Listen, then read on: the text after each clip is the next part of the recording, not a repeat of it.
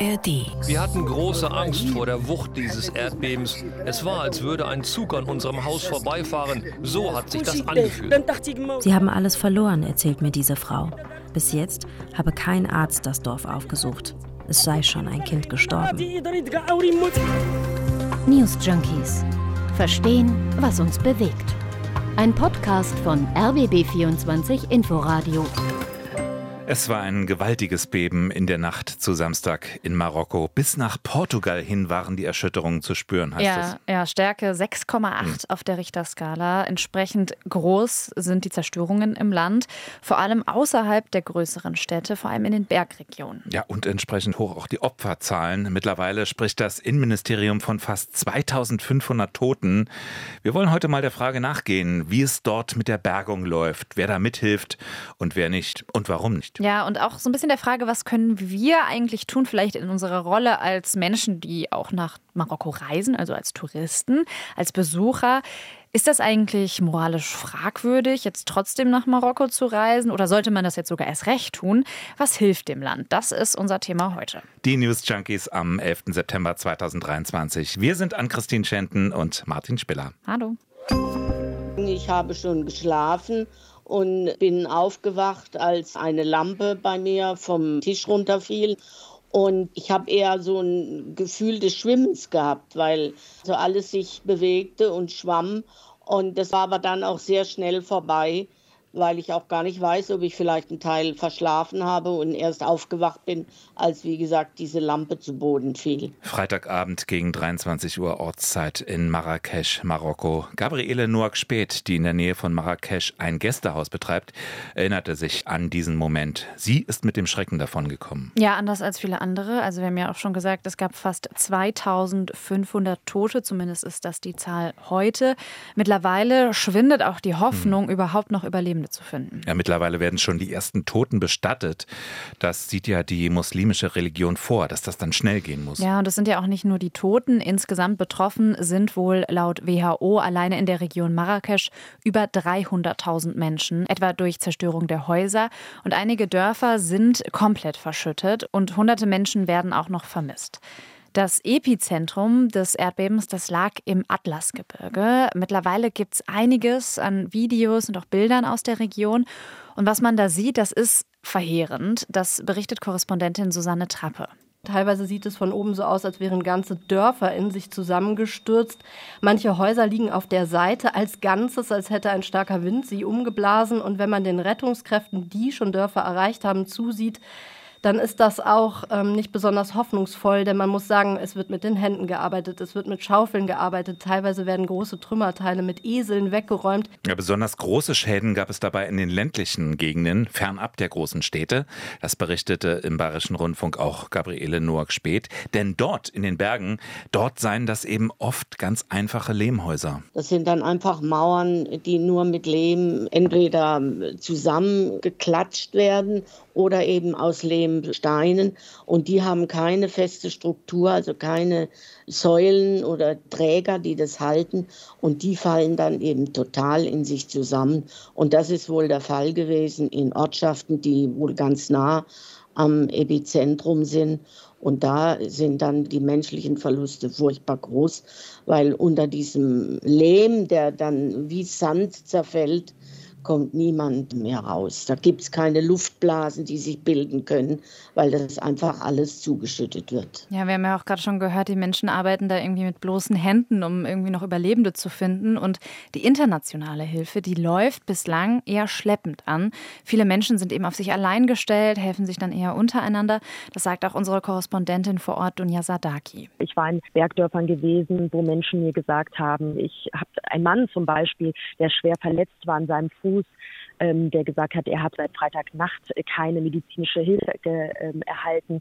Ich habe mit vielen Frauen und ihren Kindern gesprochen, die gesagt haben, wir haben nichts zu essen, wir geben unseren Kindern äh, seit Freitag Milch, weil wir noch keine ähm, Versorgung bekommen haben. Aber ich war auch gestern äh, hier äh, Zeugin, dass ganz, ganz viele Marokkaner sich privat auch organisiert haben mit privaten Autos, die vollgefüllt haben mit verschiedenen Lebensmitteln, Kleidung, Seife und, und, und und dann privat in die Berge gefahren sind, um da zu gucken, wo Hilfe gebraucht wird. Ja, natürlich haben auch schon kurze Zeit nach dem Beben zahlreiche Staaten ihre Hilfe angeboten.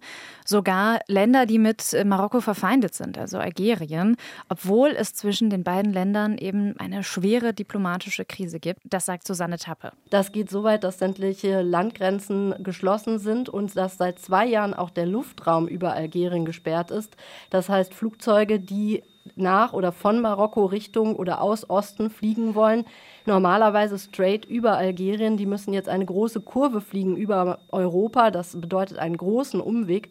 Und jetzt hat Algerien angekündigt, diesen Luftraum zu öffnen und hat auch gesagt, wenn die Marokkaner uns bitten, sind wir auch bereit, Rettungskräfte und Hilfsgüter ins Nachbarland zu schicken. Und ich glaube, das ist ein schönes Beispiel dafür, dass die Anteilnahme weltweit wirklich riesig ist. Also viele Angebote auch von ungewohnter Seite. Tatsächlich hat Marokkos Regierung dann aber erklärt, zunächst nur Hilfsangebote aus gerade mal vier Staaten in Anspruch zu nehmen.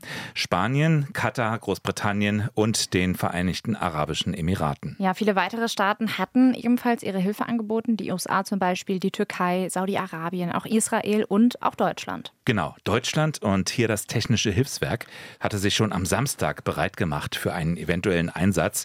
Mehr als 50 Einsatzkräfte hatten sich auch schon gesammelt in der Nähe des Flughafens Köln-Bonn.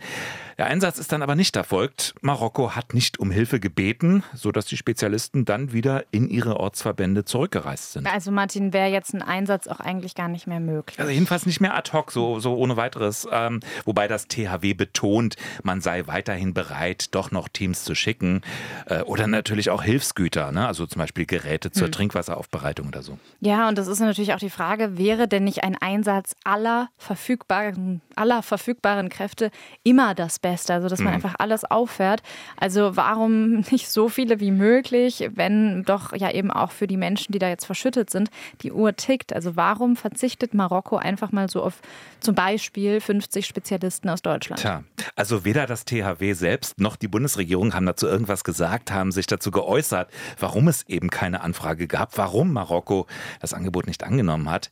Äh, nicht nur das THW übrigens, also auch der Bundesverband Rettungshunde und ISA Germany, die haben ihre Vorbereitungen auf einen eventuellen Einsatz inzwischen abgebrochen. Ja, das Problem ist aber auch die Lage, also vor allem des Epizentrums. Wir haben ja schon gesagt, es gab besonders große Schäden auf dem Land, in den Bergen. Also mhm. selbst wenn man Leute aus dem Ausland jetzt holt, man muss die da auch erstmal hin hinbringen. Und wenn das nicht gewährleistet ist, dann nützt selbst das schwerste Gerät nichts. Grundsätzlich sind die auch auf die Passstraßen dort angewiesen. Ich bin die selber schon gefahren. Das muss man sich extrem spektakulär vorstellen. Viele Motorradfahrer fahren da normalerweise hin, um eben mal so eine spektakuläre Fahrt zu genießen. Man hat den Eindruck, die sind einspurig. In Wahrheit sind die nicht einspurig, sondern es kommt Gegenverkehr. Und schon unter normalen Umständen kommt man da extrem langsam voran. Und jetzt muss man sich vorstellen, dass die aber eben nicht auf dieser Passstraße bleiben wollen und einmal über den Atlas rüber rüber, sondern sie wollen eben die Dörfer rechts und links davon erreichen. Das ist extrem schwierig. Ja, das sagt Susanne Tappe und das Gleiche berichtet eben auch Dunja Sadaki. Also was wir gestern zumindest äh, gesehen haben, weil wir ja selbst mit dem Auto unterwegs waren in den Bergregionen, da waren teilweise noch riesige äh, Felsbrocken auf den Straßen, große Bagger waren im Einsatz, um die Straßen äh, frei zu kriegen. Auch der Zugang, wenn man in den Dörfern ist, das habe ich gestern selbst erlebt, ist nicht immer einfach, weil irgendwann zum Beispiel die Straßen zu eng sind und zugeschüttet sind, dass Autos einfach schwer durchkommen. Ja, es gibt aber noch einen anderen Faktor, und zwar schlechte Erfahrungen. Das berichtet die die Süddeutsche Zeitung. Die zitiert Christoph Jonen, der ist der Leiter der internationalen Zusammenarbeit beim Deutschen Roten Kreuz. Und der sagt dort, internationale Hilfe bringe für das betroffene Land immer auch eine Last mit sich. Also manche Länder schicken Hilfsgüter, die so explizit nicht angefordert werden und auch nicht gebraucht würden. Also dass Marokko dann unter dem Strich einfach deswegen nicht jede Hilfe annehmen will? Ja, also vielleicht will sich das Land auch einfach eher auf die Hilfskräfte vor Ort verlassen, die mhm. sich in der Region auch schon auskennen und die vielleicht auch die Bedürfnisse besser einschätzen können. Und dann sagen auch viele, mittlerweile hätte sich das Zeitfenster auch einfach geschlossen, in dem die Wahrscheinlichkeit noch groß ist, Menschen lebend zu bergen. Also die Wahrscheinlichkeit, die sinkt ja nach einigen Tagen deutlich.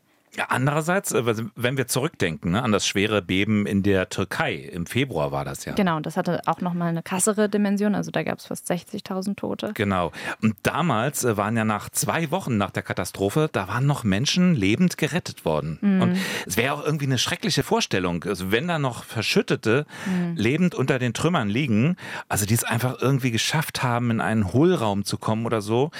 Und dann geben die Rettungskräfte aber kurz vorher auf. Ja, klar. Also man kann sich natürlich immer an so kleine Wunder irgendwie klammern. Also in der Türkei war das auch damals so, dass ein kleines Mädchen nach unvorstellbaren 248 Stunden nach dem Beben noch gerettet wurde. Ja. Ja. Wir hatten uns damals auch in den News Junkies damit beschäftigt. Könnt ihr immer noch nachhören in der ARD Audiothek.